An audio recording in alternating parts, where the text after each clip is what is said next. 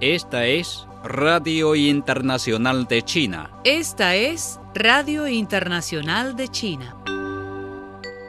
China está dispuesta a trabajar con Uzbekistán para potenciar un desarrollo constante de su asociación estratégica integral y procurar de forma conjunta el desarrollo común y la revitalización en beneficio de los pueblos de ambos países, aseveró el jueves el presidente chino Xi Jinping.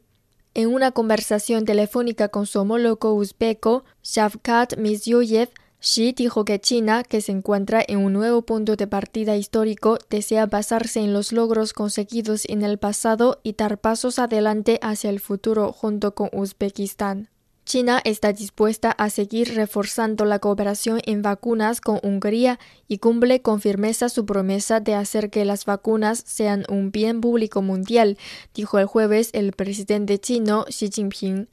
Xi realizó estas observaciones durante una conversación telefónica con el primer ministro húngaro, Víctor Orbán. China envió el jueves al espacio el módulo central de su estación espacial, inaugurando de esta manera una serie de misiones de lanzamiento clave con el objetivo de completar la construcción de la estación a finales del próximo año. El módulo Tianhe servirá como centro de gestión y control de la estación espacial Tiangong, palabra que significa Palacio Celestial, con un nodo que podrá acoplarse con hasta tres naves espaciales a la vez para estancias de corta duración o dos a largo plazo, según informó Beilin Ho, diseñador en jefe adjunto de la Estación Espacial de la Academia de Tecnología Espacial de China, perteneciente a la Corporación de Ciencia y Tecnología Aeroespacial de China.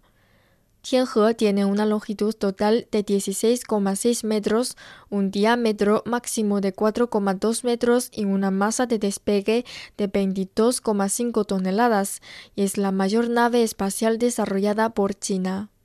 La estación espacial tendrá forma de T, con el módulo principal en su centro y una cápsula laboratorio a cada lado. Cada módulo pesará más de 20 toneladas. Al acoplarse con las naves espaciales tripulada y de carga, su peso alcanzará cerca de 100 toneladas. La estación operará en la órbita terrestre baja a una altitud de entre 340 y 450 kilómetros tiene una vida útil diseñada de 10 años, mientras que los expertos creen que podrá durar más de 15 años con mantenimiento y reparaciones adecuados. El presidente chino Xi Jinping felicitó el jueves el exitoso lanzamiento del módulo central de la Estación Espacial de China, Tianhe.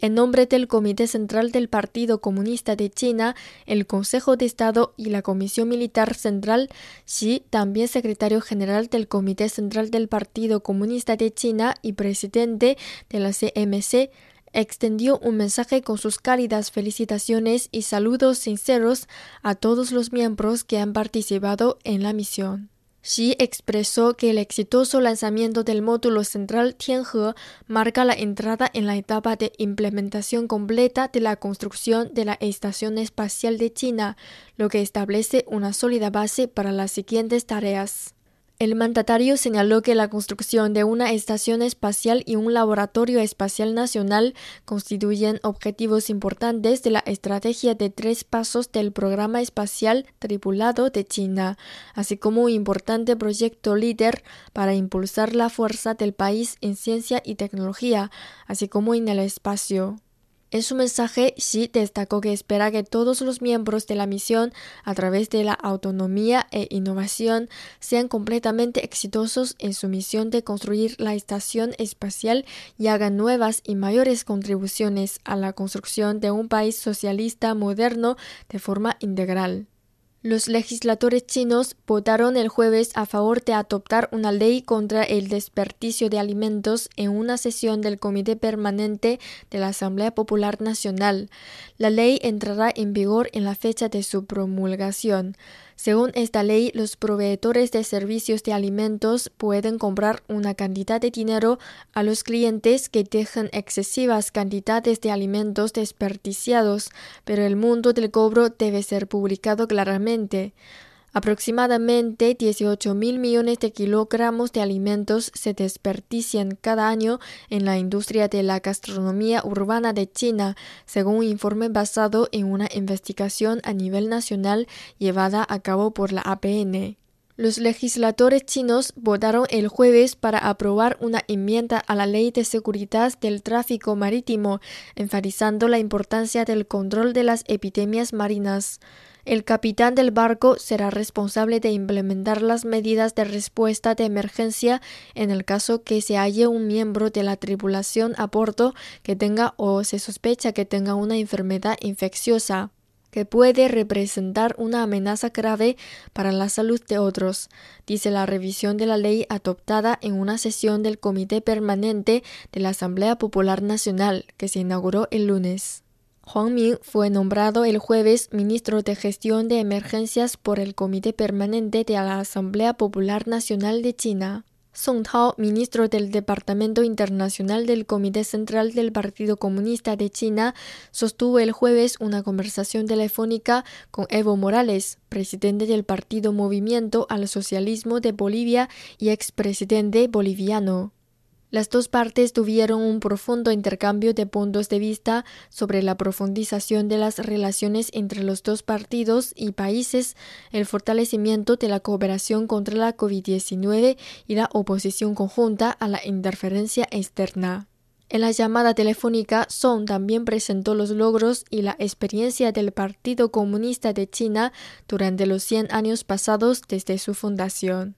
El día 28 de este mes, el Banco Asiático de Desarrollo publicó un informe titulado Perspectivas de Desarrollo de Asia 2021 que prevé que el PIB de China crezca un 8,1% este año. Asimismo, un informe dado a conocer el mismo día por la Conferencia de las Naciones Unidas sobre Comercio y Desarrollo sostiene que la cuota de China en el total de las exportaciones mundiales de bienes fue del 14,7% en 2020, tratándose de la cifra más alta del mundo. Según el portavoz del Ministerio de Relaciones Exteriores de China, Wang Wenbin, dichas estimaciones reflejan el reconocimiento de la comunidad internacional de los logros de China en la lucha contra la epidemia y su firme confianza en las perspectivas de desarrollo económico del país. Junto con ello, el portavoz aseguró que China le da la bienvenida a todas las partes interesadas para que se integren activamente en el mercado chino y compartan sus oportunidades. El día 29 de abril, en una conferencia de prensa diaria, el portavoz del Ministerio de Relaciones Exteriores de China, Wang Wenbin, instó a Japón a hacerse una introspección honesta como país y a reflexionar sobre su historia de agresión durante la Segunda Guerra Mundial, al tiempo que a ponerle límites al militarismo y tratar responsablemente la cuestión del reclutamiento forzoso de las llamadas mujeres de consuelo. Estas declaraciones de la Cancillería china se producen luego de que el gobierno japonés acogiera cambios terminológicos que omiten el carácter coercitivo de dicho reclutamiento y que podrían verse plasmados en futuros libros de textos escolares del país. Estados Unidos debe permanecer abierto a una política de coexistencia con China, aseguró el ex secretario de Estado y veterano diplomático estadounidense Henry Kissinger en una entrevista reciente publicada por la web de noticias económicas Business Insider. En la entrevista realizada con Marcia Stoffer, director ejecutivo de la compañía de medios y tecnología Access Springer, Kissinger resaltó que en Estados Unidos predomina en la opinión pública la idea de que nuestra principal tarea es confrontar a China y reducir su capacidad de ser un país importante. Sin embargo, afirmó, China ha sido un gran país durante miles de años y en diferentes épocas históricas. Por eso la recuperación de China no debería ser una sorpresa. La consecuencia es que Estados Unidos, por primera vez en su historia, se enfrenta a un país con una capacidad económica potencialmente comparable y con una gran habilidad histórica en la conducción de los asuntos internacionales, agregó. El veterano diplomático dijo que sigue siendo necesario que Estados Unidos coexista con un país de la magnitud de China. La visión confuciana que modela el pensamiento chino hombro con hombro con el marxismo chino implica que si China actúa al máximo nivel de sus capacidades, generará una conducta majestuosa que producirá respeto en el resto del mundo, abundó. Los señalamientos por el llamado genocidio contra los uigures en Xinjiang son injustificados y a menos que se proporcionen pruebas, Estados Unidos debe retirar sus acusaciones,